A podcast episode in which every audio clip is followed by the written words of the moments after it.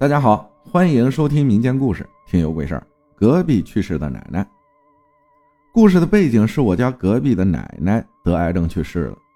我和妹妹都挺害怕的，就和自己的亲奶奶睡在一个房间里。那个房间是两个房间打通的，很大。房间一个窗户外是后山，另一个窗户外就是村里的马路。房间两张床。一个单人床，一个双人床。平时我是睡单人床，奶奶和妹妹睡双人床。那天我害怕，我们三个人就挤在一张床上睡了。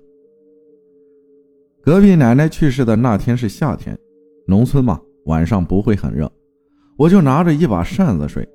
不知道为什么，到了半夜我就猛地醒了。我看了看窗外，路灯已经灭了。外面月光渗进来，有点渗人。那是小时候也没手机看时间或者消磨时间，就只能干巴巴的等着有睡意再继续睡。后面差不多半小时我还没睡着，就听到有声响，像是有人踩到地板上的吱呀声。房间地板老化了，踩上去有挺大的动静。我顿时就一身冷汗，大气儿都不敢出。我赶紧闭上眼睛，拿扇子盖住了脸。后来我想，可能是我奶奶嫌挤，去另一张床上去了。妹妹睡我们中间嘛，于是我就顺着我妹妹身上一直摸过去，试探我奶奶还在不在我们这儿。一点一点摸过去，动作很轻，就摸到了我奶奶手上的扇子。确定不是奶奶走动发出的声响后，就更害怕了。后来让我更恐惧的是，那个吱呀声越来越大，离我越来越近，好像就是一个人朝我走过来。接下来，我又听到了扇子扇动的声音。隔壁奶奶夏天的时候很喜欢拿一把棕树做的扇子扇着串门那种扇子扇起来声音很大，真真的，当时夏天我出了一身汗，感觉那一刻真的好长好长。慢慢的，我就觉得好累好累，扇子还盖在脸上，就沉沉的睡去了。后来第二天，我和我同村的朋友说到这事儿以后，他妈妈很会弄这方面的事儿。他妈妈知道了，就对我说：“隔壁奶奶很好的，不会吓唬小孩。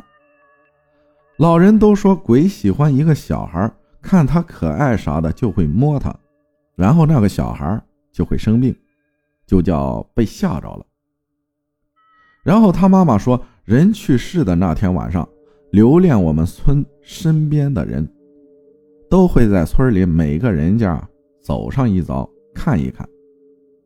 也没事我当时听了更是背后发凉，这事儿呢，就算过去了。然后过了两天后，人还在灵堂里吗？还没出殡。隔壁奶奶的儿子们给他买好了灵屋，准备烧给他。后来他儿子在灵堂旁的休息室休息的时候，就做了个梦，说隔壁奶奶说对他的灵屋很不满意。